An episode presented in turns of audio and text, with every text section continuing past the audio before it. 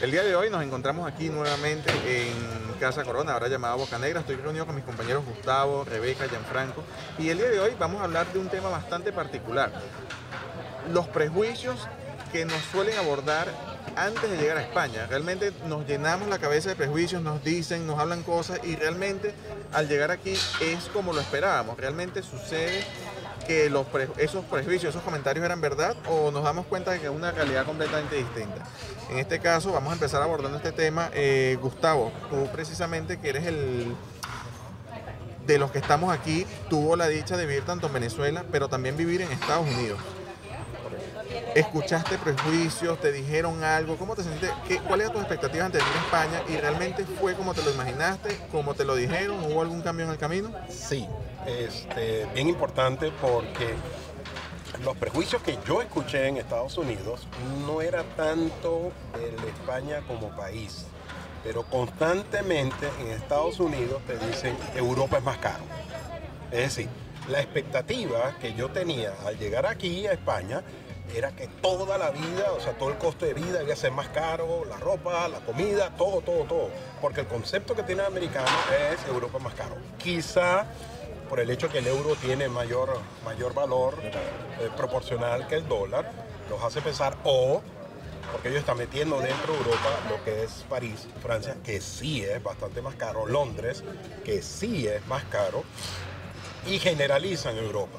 Pero sí debo contar cuál fue mi sorpresa cuando yo llego aquí a España y realmente voy al automercado y me doy cuenta incluso que los precios eran más bajos que en Estados Unidos. Yo viví en Florida y los precios eran más bajos que en Florida.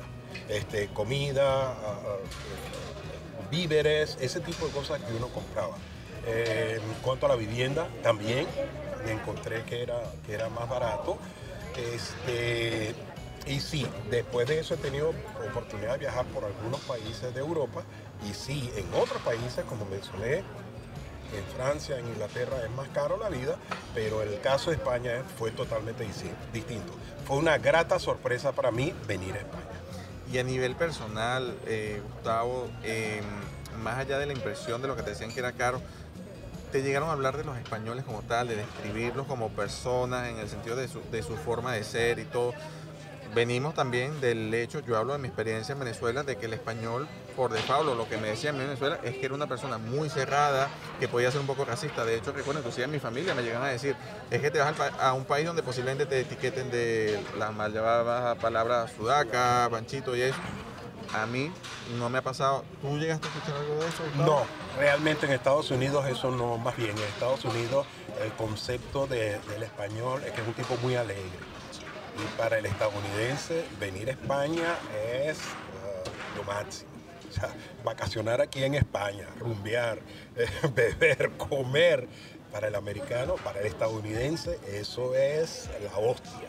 ¿okay? Es decir, ese tipo de prejuicio, no, no tenía ningún tipo de prejuicio, lo que mencioné antes. Pero en cuanto a eso, más bien, sí debo confesar que unas cuantas personas me vieron con cara de envidia que no me conocían. Pero el hecho de saber que yo me venía a vivir para España me vieron con cara de envidia como, bueno, tú como que sí la estás pasando bien, ¿no? Porque te vas para España a vivir. Y sí, el estadounidense aprecia mucho la vida, la vida en España. Qué curioso eso que dices porque es verdad, em, yo he escuchado mucho, lo ratifico con lo que dices, que normalmente el americano, pero el norteamericano, realmente envidia un poco el estilo de calidad de Europa por el, hecho de que a lo mejor es un poco más relajada. No obstante, ellos siguen diciendo que su país es el mejor país del mundo, la potencia máxima, máxima economía, lo que sea. Pero sí es verdad que por lo menos cuando ya hablamos de América del Sur, en este caso Rebeca nos puede contar un poco más de eso en su intervención. Eh, sucede todo lo contrario de lo que decías. Más bien van los prejuicios porque lamentablemente, no lo digo a modo general, pero sí nos encontramos con muchas personas que por la situación en la que estén o en lo que sea o en el país en el que estén viviendo, suelen pensar que, por, que al hablar de un país que está desarrollado, la gente va a ser más pedante, más presuntuosa, más presumida. ¿Te pasó eso, Rebeca, cuando llegaste a España? Honestamente, no. Eh, pero yo también tuve un caso muy particular porque yo antes de venirme a vivir a España, ya yo había viajado en dos oportunidades a España.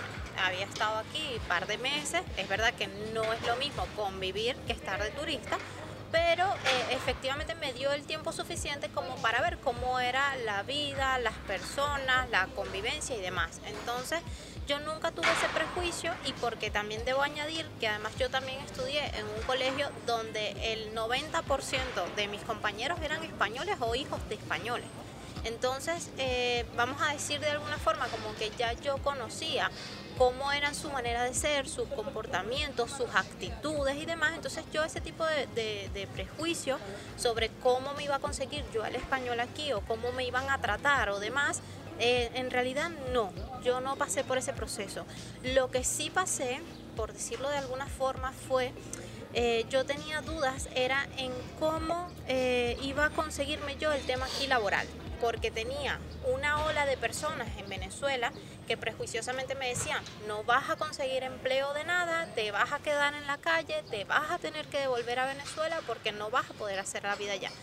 Y me conseguía otro grupo totalmente contrario que me decía, tú vente, que aquí siempre se resuelve con algo, aquí siempre se puede hacer lo que sea mientras tú tengas ganas de trabajar y echarle para adelante.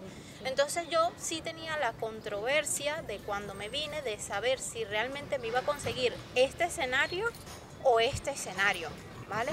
Entonces realmente allí es donde pues me enfoco más porque realmente mi experiencia eh, no hay, no, no me voy a los límites, depende mucho de la persona, depende mucho de lo que, en lo que tú te hayas preparado y depende mucho también de lo que tú estés dispuesto a hacer, ¿vale? es verdad que no vas a llegar a un sitio y vas a llegar, eh, bueno, a ver, hablo de mi suerte porque si yo hablo de la suerte de mi hermana, si me está escuchando me va a decir, eh, Rebeca, tú siempre. Pero es verdad que a mí me tocó muy fuerte desde el principio, no, no llegué con el mejor trabajo del mundo, Em, no voy a comentar de qué, hacía o qué dejé de hacer, pero es verdad que no era lo que yo esperaba.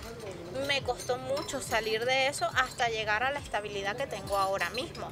Pero, pero no lo puedo colocar ni hacia un límite ni hacia el otro. tengo que irme, tengo que irme hacia el centro, ¿vale? Y, fíjate algo, fíjate algo que me, hace ver Rebeca, que nosotros nos formamos prejuicios eh, que provienen de dos fuentes, ¿no? aquella persona que te mete ideas en la cabeza sin haber vivido y sin estar acá, y luego otras personas que te dan las ideas del 20, que aquí por mal que bien resuelves y tal, o sea, una persona que ya vive acá y que tiene entonces otras ideas, te transmite otras ideas.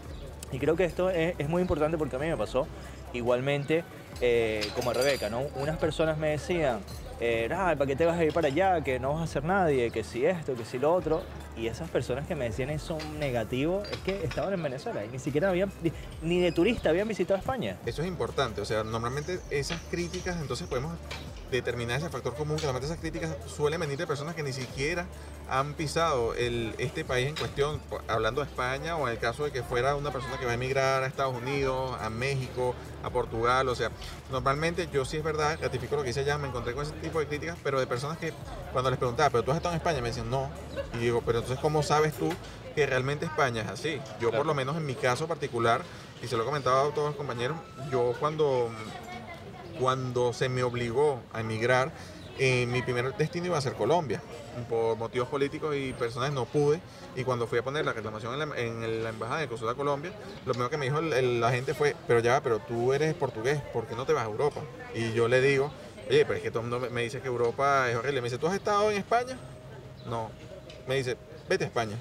Y de verdad, tengo que decir, los seis años después aquí, es que me he dado cuenta de que muchas de las cosas que me decían en Venezuela han resultado ser falsas. Por ejemplo, el, español como persona, como decía Gustavo al principio, es una persona bastante alegre, muy jovial, el, tanto el madrileño como el sureño, como el español del norte, todos a su manera, con su forma de hablar particular, o que sea, pero son, son personas bastante receptivas. De hecho, yo creo que eso influye también, no sé qué opinan ustedes, esta alegría del español viene de la mano del ambiente en el que se rodea. Les pongo un caso personal, por lo menos en Venezuela era normal conseguirse una bodega, un abasto de un chino, y todos sabemos, no lo digo como despectivo porque un chino está viendo esto, pero los chinos suelen ser muy cerrados en su propia cultura. Un chino solamente interactúa con otro chino y su objetivo es vender. Correcto. Pero aquí en España, y de hecho lo han visto ustedes que han bajado conmigo, el, el chino que tiene la alimentación al lado de la oficina o sea, me saluda, me regala cosas, me pregunta por mí, o sea, el, e, ese mismo ambiente, esa misma calidad de vida se le contagia. Me pregunta por Maduro también. Me pregunta por Maduro, no voy a decir la elección, pero no quiero que le vayan a hacer daño, pero sí, o sea, el, el, el, es increíble como, como un país realmente la calidad de vida, y eso es una pregunta que les quiero hacer, realmente la calidad de vida puede también influir eh, dejando a un lado el tema de los prejuicios, de cómo va a ser la persona. Bueno, claro, también hay, hay que, hay, que, hay que tomar algo en cuenta, ¿no? Eh, la gente tiende a hablar de su experiencia o lo que le han dicho. ¿ok? Claro, el que habla de lo que le han dicho, yo sí no le daría mucho crédito porque él, él está hablando de oídas. ¿Está bien? Ahora, hay personas que por su experiencia, hay personas que han tenido experiencias buenas y experiencias malas. Entonces, obviamente, el que tuvo una experiencia mala siempre va a tener una actitud como que, ah, no, que eso no sirve. Sabemos de personas que han venido y se han devuelto. Se han devuelto a Venezuela porque no, que no, que en España no se puede, en España no se, la, no se hace, yo no sé qué tal. Y bueno, y uno respeta eso. Siempre hay el factor allí de, bueno, ¿qué fue lo que hiciste, cómo lo hiciste o cuáles eran tus expectativas? Exacto, ¿qué pretendes? Fíjate, Rebeca acaba de dar un ejemplo, o sea, yo llegué y yo tuve que hacer algunos trabajos de poca remuneración, de esto y lo otro tal, pero poco a poco lo que necesitaba era alcanzar una estabilidad. Okay, y yo creo que a todos nos ha, pasado. Hemos tenido que hacer trabajo de, de, poca remuneración, que realmente estamos sobre preparados para cualquiera de esos trabajos. Nos ha tocado hacerlo para, para poder sobrevivir, pero con constancia y uno tratando de hacerlo mejor en cada situación que se encuentre, sí se puede uh, mejorar la situación. Entonces, yo lo que creo es lo más importante para las personas que nos están escuchando, eh, un consejo que me dieron una vez. Decirle, no te guíes por mi experiencia, sino comparte con varias personas y tú ves pesando distintas experiencias que han tenido las personas y trata de ubicarte en cada uno de esos entornos. Y en función de eso, entonces tú vas a tener una opinión propia. Ahora, un factor que es importantísimo, lo dijo Rebeca, alguien que quiera saber cómo es España, o mejor dicho, que quiera mirar a España, tiene que venir primero, visitarla, conocerla. Ella vino un par de meses. Eso es un tiempo suficiente para tú ver y, vivir por lo menos un ensayo de lo que va a ser y eso puede ser tu decisión. Claro. En este caso también, tomando un poco de lo que dices, de la experiencia, del ya llegar aquí, Jan, cuando llegaste aquí a España, o bueno, cuando tenías ya previsto venir, y te lo pregunto porque fuiste de los que estamos aquí el último en llegar, eh, a nivel de trámites, de todo, ¿pensaste que iba a ser sencillo por el hecho de que decir, bueno, yo soy ciudadano de la Unión Europea, sencillamente llego, tengo las puertas abiertas? ¿O realmente fue pensaste que iba a ser complicado? ¿Cómo, cómo fue tu experiencia? Tal cual, el, el, prejuicio y que lo tenía yo y lo tienen muchos de nuestros clientes, prospectos, eh, los cuales se reúnen con nosotros, que dicen, bueno, yo soy eh, italiano, yo soy portugués, yo soy francés o alemán, hemos tenido de todo tipo de clientes, incluso españoles. Eh, dicen, bueno, yo como tengo nacionalidad, ah, ya, eso, ah, yo No, no, no. O sea, una cosa es tener nacionalidad y que el Tratado de la, Unión Europea establezca que tú puedes transitar libremente por los 26, 27 países que conforman el, acuerdo eh, o el espacio Schengen y demás. Y otra cosa es cuando quieres establecer tu residencia, porque establecer tu residencia ya implica muchas más cosas, es recibir otros tipos de beneficios, eh, también asumir obligaciones fiscales y demás. Entonces, a la hora de realizar ese proceso, de residencia debes cumplir ciertas, ciertos parámetros, ciertos requisitos. Que el prejuicio es, eh, bueno, yo soy español, yo soy italiano, perdón, yo soy italiano y yo vengo y ya está. No, yo como italiano tuve que cumplir ciertos requisitos. Y cuando vienes eh, sin un traslado de una empresa, por ejemplo, que es para mí el factor o el, o el, o el supuesto más mmm, cómodo, por así decirlo, tienes que demostrar una serie o de ingresos o un proyecto económico, algo que, que pueda justificar. justificar que tú te vas a, vas a, perfecto, vas a residir aquí, sí, tienes libre tránsito, pero tienes para mantenerte, o sea, te vas a convertir en una carga para el Estado. No queremos que te conviertas en una carga. ¿Cómo puedes lograr esto? Bueno, o con trabajo, o con dinero, o con un proyecto económico. Entonces, al final, hay muchos requisitos que hay que cumplir a la hora de establecerse y el hecho de ser, eh, de ostentar una nacionalidad europea no te, no te da, no te gana, no tienes, no tienes el cielo ganado. Carta blanca. Sí, te- tienes, tienes, es otro tratamiento que te dan realmente, pero de preferencia, o sea, realmente tienes que cumplir los requisitos de la, de la ley.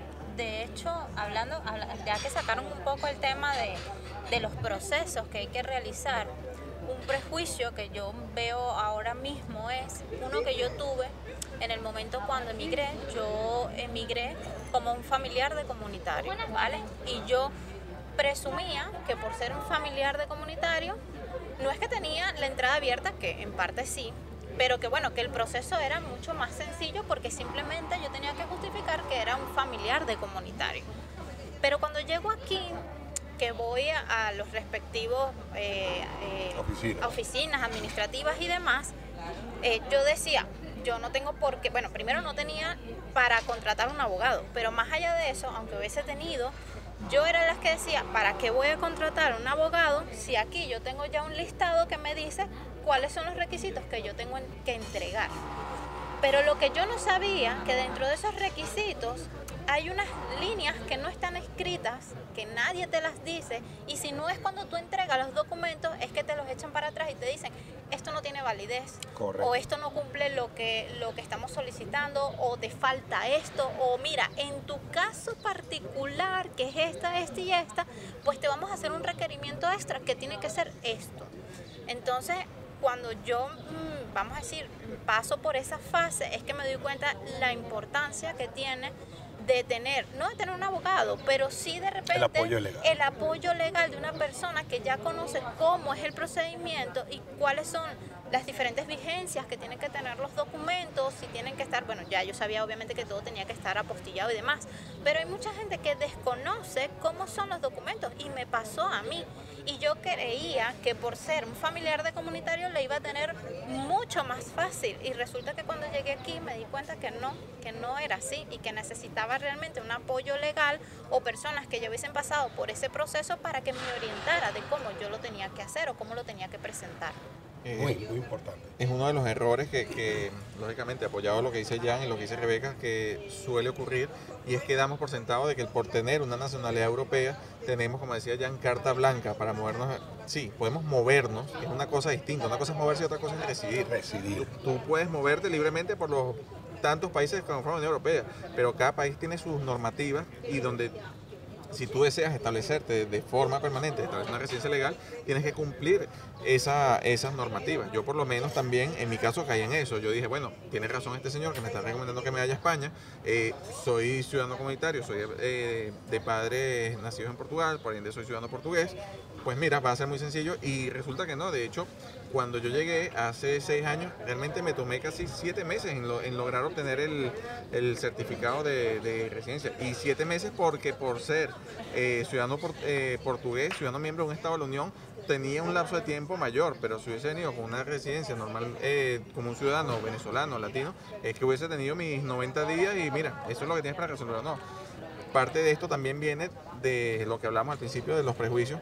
Realmente, Rebeca, dejando a un lado el tema de trámites y de residencia y todo lo que tuviste que pasar, ¿fue tan fácil para ti como te lo imaginaste a nivel de, de- de posicionamiento, de vida, de establecerte aquí, de, como pensaste que iba a ser, o realmente fue mucho más complicado, Honestamente, honestamente? más complicado de lo que yo pensaba.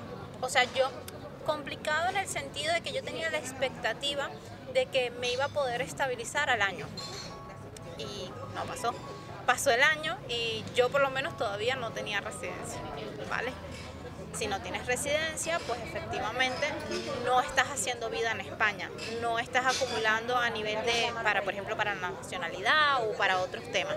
Pero de verdad fue por, en parte por falta, bueno, no, por exceso de confianza en que el proceso o que todo iba a salir bien, que no necesitaba ni asesoría ni apoyo en otro sentido, pero más allá también es por mis expectativas. Las expectativas que yo tenía era, bueno, yo voy, me voy a España, consigo un trabajo de lo que sea porque estoy dispuesta a hacer cualquier cosa y yo al año ya eh, tengo, por lo menos aunque sea un sitio alquilado para mí, para mi familia y demás, y me puedo traer a mi hermana o me puedo traer a quien sea que necesite y demás, o mandar dinero porque sé que mi familia lo necesita. Pero cuando llega el año y veo que todavía no puedo ni siquiera enviar dinero a Venezuela, pues ahí es cuando, bueno, te desanimas un poco, pero uno igual sigue adelante y uno sigue eh, buscando las formas de mejorar, también de ampliar las expectativas, o sea, de, de proyectarse, de verse a futuro, de buscar las mejores eh, oportunidades posibles, de prepararte más para que tengas pues, justamente pues, un abanico de posibilidades y nada, seguir adelante. En tu caso, Gustavo, No, en mi caso sí debo decir que, claro, afortunadamente y gracias a Dios fue muy sencillo, pero en realidad es porque yo tengo hijos adultos, españoles, eh, eh, nietos y todo. Entonces, prácticamente yo llegué y me tenían la cama hecha. ¿Ves? O sea, mis hijos me recibieron, me ayudaron, me apoyaron. El tener familia es un factor Claro. bien, bien importante. Yo entiendo lo que dice eh, Rebeca y alguien que pueda llegar y no tenga familia, en mi caso fue bien, bien, bien sencillo eh, todo eso. Pero lo que sí quiero hacer énfasis es que independientemente siempre es bueno contar con la ayuda de Correcto. asesoría al momento de venir. Me arrepiento. Así, así como le pasó a, a Rebeca, una persona que no tenga familia, que no tenga esto y lo otro, hay alternativas. Y por ejemplo, una de esas alternativas es Coña Aguirre. Nosotros te recibimos, te ayudamos, eh, hacemos. Hay, hay muchas cosas que uno no sabe y que no, no es muy difícil que alguien te prevenga y te las anticipe porque son cuestiones del día a día. Nosotros lo damos por sentado, pero mm, eso no quiere decir de que la gente sepa cómo es eso. ¿Tú ves?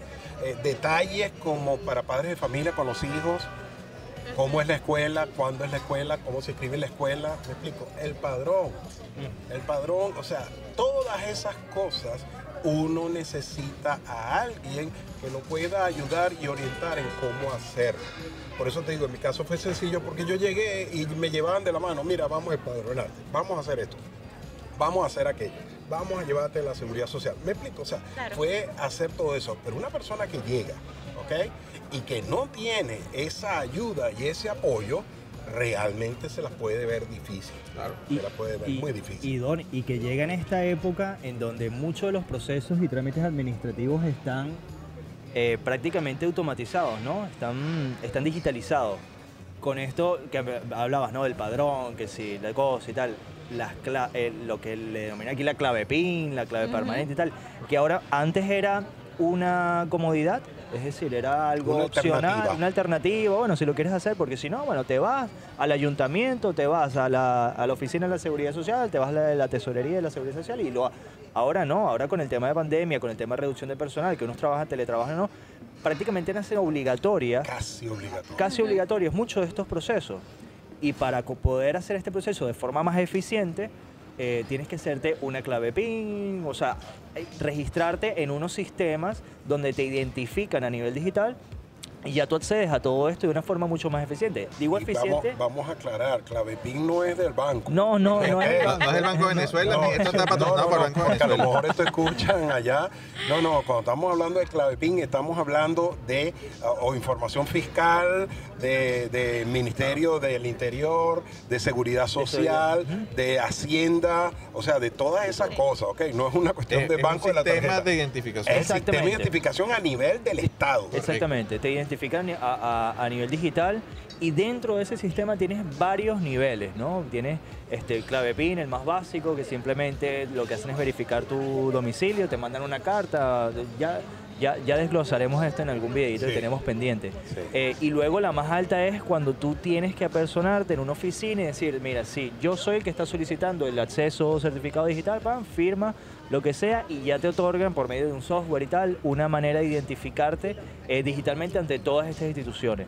Entonces, ese detalle que, que, a ver, incluso amigos españoles y tal, ya lo dan por hecho, yo lo doy por hecho, ya lo tengo en, el teléfono y ya, pero ¿cómo me costó sacarlo? ¿Y cómo sufrí? Porque además que sufres para sacarlo, eh, por desconocimiento, realmente no es porque sea algo, no, no, es por desconocimiento del proceso y que además es por la necesidad, porque claro, yo lo necesitaba para registrar, por ejemplo, a mi esposo y a mi hija como beneficiarias de la seguridad social, ¿no? Correcto. de cotizo. Entonces eso era una lucha contra el tiempo, con, con, con mi esposa que también se ponía ahí, oye, mire, ¿y qué ha pasado con esto? ¿Qué ha pasado? Entonces, claro, te- empiezas allí un poquito el estrés a jugar en tu contra. Y si, si hubiese estado mucho más pendiente de esto, eh, sabes, te libras de muchas cosas. No, no hay que dar todo por sentado y hay que hacerse los prejuicios no por, no por las opiniones que tengas, sino por datos un poco más objetivos, que tú puedas ver eh, algunos datos aislados de- de- del criterio, de la experiencia o de los matices que le pueda dar la gente, que lo puedes tomar como referencia a- en cuanto a enfoque, sí. Pero yo prefiero hacer mis prejuicios desde datos objetivos, desde datos, mira, esto es así porque está esto, esto y esto. Indiferentemente de que si llega don Gustavo y lo interpreta eh, dentro de su entorno, o Rebeca, que es mujer, lo, entre- interpreta así, o, Leo y yo, que ya somos europeos, que lo interpretamos de otra manera. Entonces creo que, que ahí hay muy importante diferenciar eh, cómo te forman los prejuicios a la hora de, bueno, algo tan importante como es migrar.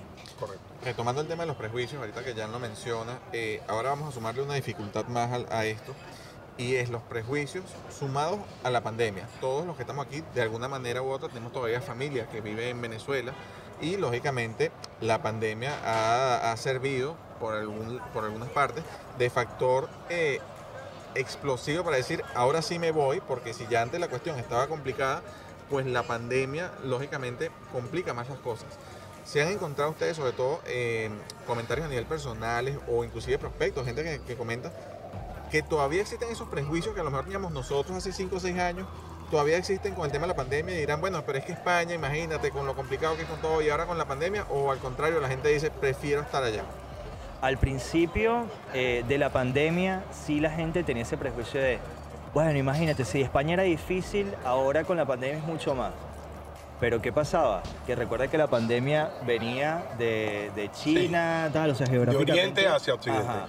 Y ahora, ahora mismo los clientes están pasando una segunda, tercera ola, una cuarentena radical y tal, en Argentina, en Chile, en Colombia, en Venezuela mismo. Bueno, Venezuela que está siete días y siete no, por una su locura. Pero ellos están ahora viviendo lo que nosotros vivimos hace un año de cuarentena radical. Y ahora dicen, es que no, es que prefiero pasarlo ya. Claro, porque ya ven entonces que España gestionó de para bien o para mal de una forma la pandemia y ya hoy en día, bueno, a día de hoy que estamos grabando el podcast, creo que mañana ya nos quitamos Correcto. la mascarilla eh, sin, sin prohibición eh, en espacios abiertos, ¿no? En espacio eh, público. Entonces, eh, al ver esto, la gente dice, "Ah, ahora sí prefiero pasarme la, la- o sea, prefiero lo que sea eh, allá en España. Y, y bueno, creo que es cuestión también de, de tiempos, de tiempos que se han cumplido allí. En este caso, bueno, lógicamente Gustavo, ya nos comentaste que en tu caso, gracias a Dios, fue bastante sencillo, bastante afortunado porque ya tenías familia, todos tus hijos y toda tu familia aquí. No obstante, te hago una pregunta personal que de hecho se la voy a hacer a cada uno y luego responderé yo con mi propia opinión. En ese momento que estabas en el aeropuerto a punto de embarcar para venirte a España, ¿pensaste en algún momento o se te vino a la mente cualquier prejuicio que en algún momento de tu vida hubieses escuchado de España, indistintamente de que tú eras familia aquí, o sencillamente dijiste, mira, esto es lo que hay, eh, va a ser sencillo, tengo el apoyo de mi familia. O sea, ¿tuviste alguna duda en algún momento? Bueno, las dudas siempre surgen, ¿no? Eh, lo bueno es que Dios me dio una oportunidad ese día que yo me venía. Una cuestión muy, muy interesante porque yo salí de, o sea, mi vuelo era Orlando, Washington, D.C. y de Washington, D.C. a Madrid. ¿ok? Por una circunstancia que se dio en la salida de Orlando, o sea, estaba overbooking. Eh, yo no, no pude embarcarme en el vuelo que tenía programado, sino que me embarqué en otro, en el siguiente vuelo, porque es que resulta que en Washington había muchos eh, campamentos de jóvenes que venían, era junio, y entonces estaba, estaba full los vuelos para Washington. Entonces, bueno, el hecho es que cuando yo fui de aquí a Washington, no llegué a la conexión. No llegué a la conexión y eso me hizo dormir una noche en Washington, D.C. Estuve solo ese día, dormí y eso me sirvió a mí como para hacer un, un- un cierre de una etapa de mi vida y una apertura a una nueva vida. Ese momento, le doy gracias a Dios, porque ese momento solo, sin nadie a mi alrededor, nada, yo pude allí meditar, pensar y hacer eso que tú estás diciendo. Las dudas que me pudieron venir, estoy haciendo lo correcto, será este el momento, qué me voy a encontrar, todas esas cosas me dio suficiente paz. A la mañana siguiente fui al aeropuerto y tomé el, al mediodía. Y tomé el vuelo para acá y cuando ya llegué acá a Madrid, realmente había cerrado una etapa y había abierto la nueva etapa de mi vida. Sin embargo, hay gente que no tiene esa, esa oportunidad.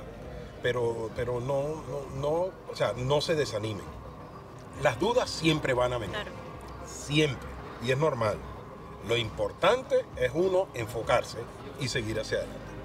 ¿Ok? Es decir, porque se sienta duda, no, no, no, no, no piensen que son anormales o que, bueno, entonces estaré haciendo lo incorrecto. No, no, no, no, no. Eso forma parte de la decisión. Y van a surgir dudas y va a haber momentos, eh, eh, por ejemplo, de, de familia allá en Venezuela, la pérdida de un ser querido y a lo mejor uno no puede ir. Me pasó a mí. Estando en Estados Unidos murió mi madre. Yo no pude ir a Venezuela a enterrar a mi mamá. Este, y esos son los momentos que uno dice, bueno, pero habré hecho bien habiéndome ido, si, si mira lo que me pasó, esto y lo otro. Sin embargo, yo me he sobrepuesto y he dicho, no, yo, yo asumo lo que, lo que me ha tocado hacer y yo creo que es para bien de mi vida. Rebeca. Te soy honesta, no, porque para mí eh, la Avenida España era un proyecto que yo tenía desde el, último viaje que había hecho como turista y eso había sido tres años antes. Entonces ya yo, eh, en mi cabeza, yo me preparé durante tres años para ese momento. Entonces cuando ya estaba en el aeropuerto, realmente eh, lo que pensaba era más bien en el sentimiento de dejar a mi mamá, dejar a mi papá, dejar a mi hermana, pero no porque tuviera dudas de que este fuera mi objetivo o, o de qué pasaría una vez que yo cruce esa frontera. O sea, tu sentimiento era pura adrenalina, pues pura Sí, emoción. realmente, te, te lo juro, que tenía más psicoterror del, del proceso con los guardias en el aeropuerto, más allá de cualquier duda que me surgiera con respecto a España. Yo eso lo tenía muy claro desde tres años y lo estuve trabajando así tal cual antes de venirme. Mira, eh, sí tuve temor, nunca dudé, pero sí te invaden unas sensaciones indescriptibles. Eh, voy a poner mi situación, que es la de... Yo, tenía, yo tengo mi hija, de que ahora mismo está casi cumpliendo tres años, pero cuando me vine está, ella tenía un año y tantos meses. Eh, mi primera hija, hembra, los que somos padres y, y- y- y- y con ellas creo que, que me podrán comprender de qué tan apegados son. Entonces, eh, sí, se tornó una situación muy difícil en el aeropuerto eh, a la hora de, de embarcar o antes de embarcar. Como te digo, nunca lo dudé porque realmente el motivo que, que me hizo tomar esta decisión de, de venir, de cambiar de mi país, de mi zona de confort, de mi situación económica, sea la que sea que tenía en Venezuela, eh, fue mi propia hija. Porque me, me di cuenta cuando nació que ya mis prioridades no eran las mías, no eran las mías, eran la de mi familia, era la, y sobre todo la de mi hija. Correcto. Y al yo ver que en servicios tan básicos, en valores tan básicos en la sociedad, en Venezuela, estábamos eh, tan precarios y tan traicioneros y tan todo, yo dije, es que no hay situación económica eh, que avale que yo me quede. Porque al final mi, mi mecanismo de defensa era, bueno, voy a tratar de hacer la mayor cantidad de dinero para suplir las necesidades, las carencias que había en cuanto a servicios, en cuanto a productos y tal. Pero cuando llega el momento en que, ajá, una vez que compras la vacuna y te la traes de otro país y, y a la última hora se la tienes que dar a una enfermera porque a- bueno, al final no se la pones tú, ¿no? Pero, y, es, y hasta última hora eh, un profesional de la salud eh, viola su código de ética y cambia las vacunas por una solución salina. No me pasó a mí, pero salió en las noticias. Tú dices, es que las bases de la sociedad, los principios primordiales de la sociedad, de la familia, están, están violados, están, están destruidos. Y no hay, como les digo, no hay situación eh, económica que valga, para mí. Hay muchas otras personas, de las cuales hablo, amigos, ex compañeros y demás, que me dicen, no, es que yo, bueno, con las cosas buenas y malas en Venezuela mm, me conformo. Y es por eso, porque quizás tienen un marco referencial diferente al que yo tengo. Yo, yo aprecio mucho más los valores que eh, la situación económica, al final. Entonces, eh, sí, es difícil la situación, incluso te invaden desde antes del aeropuerto, días antes. Yo nunca me había dado unos nervios, que me peguen los nervios en el estómago, ¿no? Como le pegan a las personas. Nunca me había dado y en el, en el vuelo lo pasé fatal, porque ya eran los nervios y decía, esto era increíble. Y y bueno, me impresionó mucho. Pero lo importante de todo esto me pasó también, creo que un poco como Rebeca, que ya estaba mentalizado, ya había planificado y, y eso me ayudó muchísimo. Eh, como dice Leo, las dudas siempre van a, ser, van a, van a surgir, siempre van a estar. Creo que es sano y creo que es natural que surjan las dudas, que surja el miedo, porque eso es lo que te va a motivar a caminar hacia adelante. Lo que, y, y lo otro que te va a impulsar es que también tengas por otro lado la seguridad eh, por lo menos la información de que te has planificado, de que vas a saber qué vas a hacer y que tengas la visión ¿no? a largo plazo de qué es lo que quiero llegar. Yo me vine y un año después, por diferentes motivos, fue que vino mi familia, fue que vino mi hija de un año que la dejé, ahora vino con dos. Pero mi objetivo a largo plazo es darle a mi hija, por ejemplo, una estabilidad, eh, sobre todo social, sobre todo calidad de, vida. calidad de vida, darle calidad de vida. Y, como esa es mi visión, es que es a largo plazo, yo dije, no importa los años que pasen para... Pasó uno, gracias a Dios, pero si hubiesen pasado dos o tres, yo sé que mi objetivo iba a ser el mismo. Muy bien, muy bien. Básicamente, eh, y para ir concluyendo, y además doy mi opinión, a mí me pasó, yo también tuve dudas, de hecho, como lo comenté en un principio, y los que me conocen saben mi caso, no fue una salida planificada, fue una salida bastante accidentada por temas, temas de persecución política. Y yo sí tuve bastantes dudas, tuve bastantes nervios. O sea, recuerdo como si fuera ayer, o sea, que de hecho ese día eh, el vuelo salió con retraso porque la Guardia Nacional se montó en el avión supuestamente a buscar droga. Hay quienes decimos, no nos crean, de que más bien están metiendo la droga en el avión, mm. pero al final eh, son cosas que, que realmente las dudas siempre van a existir. Inclusive estando aquí y hoy ya establecidos, es normal que el día de mañana te despiertes y tengas alguna duda de lo que sea. Es como decía Gianfranco, las dudas realmente es, es natural tenerlas porque te van a ayudar a sacar los problemas adelante.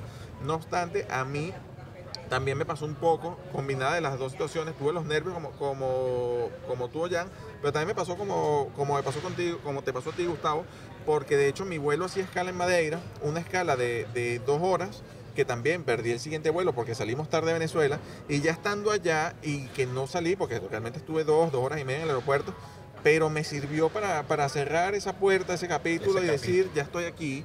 Y de verdad que ya cuando me monté en el siguiente avión me monté más bien con emoción. Ya luego llegué a España, no sabía ni qué hacer porque jamás había estado aquí, no sabía ni cómo salir al aeropuerto y ya volvieron otra vez todas las dudas, pero dije, bueno, pues ya estoy aquí, o sea, ya tengo que resolver y tal cual como decía tú en principio, yo particularmente lógicamente uno, muchas veces llega, indistintamente de la situación con la que llegue. A mí me hubiese gustado tener eh, asesoría, me hubiese gustado tener alguien que me dijera, o conocer a alguien que me dijera, mira, esto lo puedes hacer así, por esto y por esto, porque no hubiese perdido tanto tiempo. Aquí realmente eh, muchas personas, y lo he leído sobre todo en las redes sociales, se quejan de la burocracia de España, pero se quejan de la burocracia de España porque normalmente vienen de países donde no hay burocracia, donde el sistema realmente es corrupto, donde realmente para sacarte un papel tú vas, le regalas un café al funcionario y el, y el papel sale por obra y gracia de Espíritu Santo. Un país civilizado, y esto es importante que todos los que nos ven lo entiendan, en un país civilizado, democrático, con normas, un país mundista, hay reglas y las reglas hay que seguirlas. Nosotros las vemos complicadas porque a lo mejor no estamos acostumbrados, pero el español que lleva toda la vida viviendo aquí, el portugués que tiene toda su vida viviendo en Portugal, así como el alemán que tiene toda la vida viviendo en Alemania, está acostumbrado, le parece que es lo más normal, porque es el deber ser. Correcto, correcto. Pues bueno, para finalizar, no sé si alguno tiene alguna intervención, algún mensaje respecto a este tema de los prejuicios. Eh, ¿qué le, ¿qué le, dirían a estas personas que están viendo este, este conversatorio sobre todos estos prejuicios de que oyen, de que bueno, pero España, que no está tan bien, que, no, que a lo mejor la situación, que el desempleo, que el paro, que el todo? Bueno, lo que yo le diría a la gente es que busque información correcta, se asesore bien antes de venir. todos esos indicadores que tú dices tienen su explicación y su incidencia dentro de la actividad económica de, España. Este, pero eso tiene que estar contrarrestado con el nivel de vida que se puede alcanzar aquí en España. Este, mi consejo es eh, librarse de prejuicios. Líbrense de prejuicios escuchen experiencias de distintas personas y evalúenlo en el entorno de esas personas. Es decir, poniéndome yo en el lugar, porque esas personas que nos hablan, nosotros las conocemos y sabemos muy bien eh, cuál es la base. No estoy diciendo que sea con mala fe ni mala intención el comentario, pero nosotros conocemos a esa persona y si nos están diciendo su experiencia, vamos a tomar la parte objetiva de la experiencia. Sin embargo, que no sean temores los que me impidan tomar la decisión para emigrar. Yo concuerdo contigo, Gus. Eh, creo que es primordial que antes de viajar, a menos que bueno que sea en una ocasión de apuros, pero es importante que busquemos siempre la información eh, de todos los procesos que tenemos que realizar una vez que emigremos, eh, desde empadronarse hasta sacar en algún momento la tarjeta de residencia. Este, y cuando tengamos dudas sobre algún procedimiento, eh, ir con la persona adecuada para asesorarte. Es decir, no te fíes siempre de lo que dice cualquiera porque, exacto, porque él puede tener una experiencia en función de lo que a él le sucedió o de cómo se haya venido él para acá. O sea, no sabemos yo, si tú te viniste con asilo o si tú te, eh, te, viniste como reagrupado familiar o si tú te viniste porque eres de la comunidad eh, europea. O sea, cada uno vino con un proceso diferente. Entonces tú tienes que buscarte personas que hayan venido o que se vienen con el mismo proceso que te viniste tú para que tú puedas comparar y en todo caso discutir las dudas que tienes. Mi consejo obviamente es que eh, vayas con un asesor especializado en el área de extranjería porque más que ninguno sabe cómo es cada proceso y qué es lo que tienes que entregar para cada uno de ellos. Ahora, valorando en, términos generales la cuestión del prejuicio, pues es escuchar, pero la experiencia pues es la que vas a tener tú propiamente en el lugar. O sea, tu experiencia jamás va, va a ser parecida ni a la de Leo, ni a la de Gustavo, ni a la de Gianfranco. Va a ser la tuya. Así es. Prejuicios al final no, no lo vas a erradicar nunca. Eh, creo que es natural. Y también es muy bonito cuando te hace un prejuicio positivo y dices, ah, pero mira, qué, qué, bien. O sea, el terraceo, el tapeo era como, lo, como yo lo esperaba, como me lo habían pintado, como yo quería, o incluso hasta mejor. Y eso también es bueno, por eso digo que el prejuicio creo que es parte también de, de, la naturaleza. Lo que, lo que recomendaría es no, no crear un criterio sobre una situación, sobre una experiencia, eh, sobre, sí, sobre un, un, determinado punto por la experiencia de uno o dos o más. Eh, crear un criterio es como algo mucho más profundo y mucho, mucho más planificado. O sea, tiene que haber mucha más documentación para crearte un criterio. Y documentación hablo de, de, de aspectos objetivos, ¿no? Entonces, eh, mi conclusión, prejuicios inevitables, eh, no te dejes llevar, eh, o sea, o no te dejes, que, no se, que no determine tu destino y tu futuro, lo vas a utilizar para bien y para mal, como les digo, los buenos te van a, reforzar tu, tu, decisión y vas a decir que bien, me lo imaginaba así, y los malos, cuando lo superes y digas, no era tan malo como pensaba, también y luego hay otros que van a decir, oye, esto es peor de lo que imaginaba, pero es parte de la vida. Es parte de entender eh, en dónde estás llegando, a qué te estás eh, ajustando, a qué te estás eh, desarrollando y viviendo. Correcto, pues bueno, ya con esto concluimos. Primero, darles las gracias a ustedes por acompañarnos el día de hoy y a todas las personas que nos están viendo. Recuerden que este material lo pueden ver y visualizar en YouTube, que siempre estamos subiendo contenido nuevo, e interesante. También pueden escucharlo en todas sus plataformas de podcast favoritas, Spotify, Anchor, Audible, Spotify, Apple, cualquiera. No dejen de seguirnos y recuerden, aquí estamos. Somos Coenia Aguirre.